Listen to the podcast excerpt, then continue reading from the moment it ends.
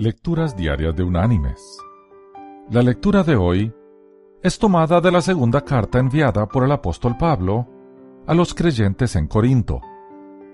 Allí en el capítulo 9 vamos a leer desde el versículo 6 hasta el versículo 9, donde el apóstol dice, Pero esto digo, el que siembra escasamente, también segará escasamente y el que siembra generosamente, generosamente también segará.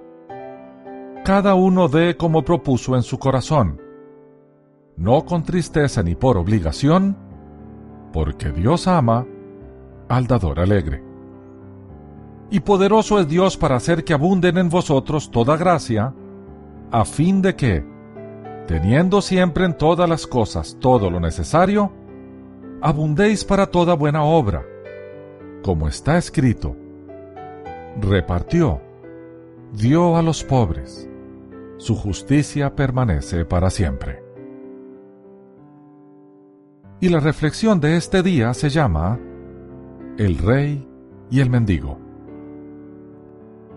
En unas tierras lejanas existía un rey muy sabio y bondadoso. Cierto día el rey había salido a pasear por los jardines de su castillo pero para su sorpresa, junto al camino, estaba un mendigo que clamaba a fuerte voz, Misericordia, misericordia, debido a que tenía días sin comer y no poseía dinero para comprar comida. El rey, movido a misericordia, se acercó a auxiliar a aquel mendigo, pero sabiamente le preguntó qué tenía él para ofrecer a su rey el mendigo cargaba un saco de mazorcas que había recogido en el campo. Solamente sacó dos mazorcas de todas las que tenía para dárselas al rey, pues pensaba que éste no tendría necesidad de sus dádivas, pues era un rey, y vivía cómodamente en el palacio, saciándose de los mejores manjares. El rey, ante la actitud miserable del mendigo, y para darle una lección, por ser tan duro de corazón, mandó a sus sirvientes que le trajesen un saco de monedas de oro, e igualmente sacó solo dos monedas de oro y se las dio al mendigo.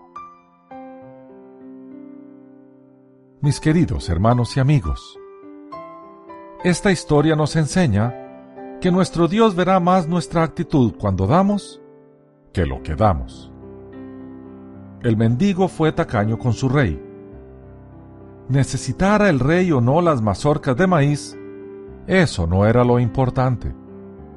Fue la actitud del mendigo lo que importó.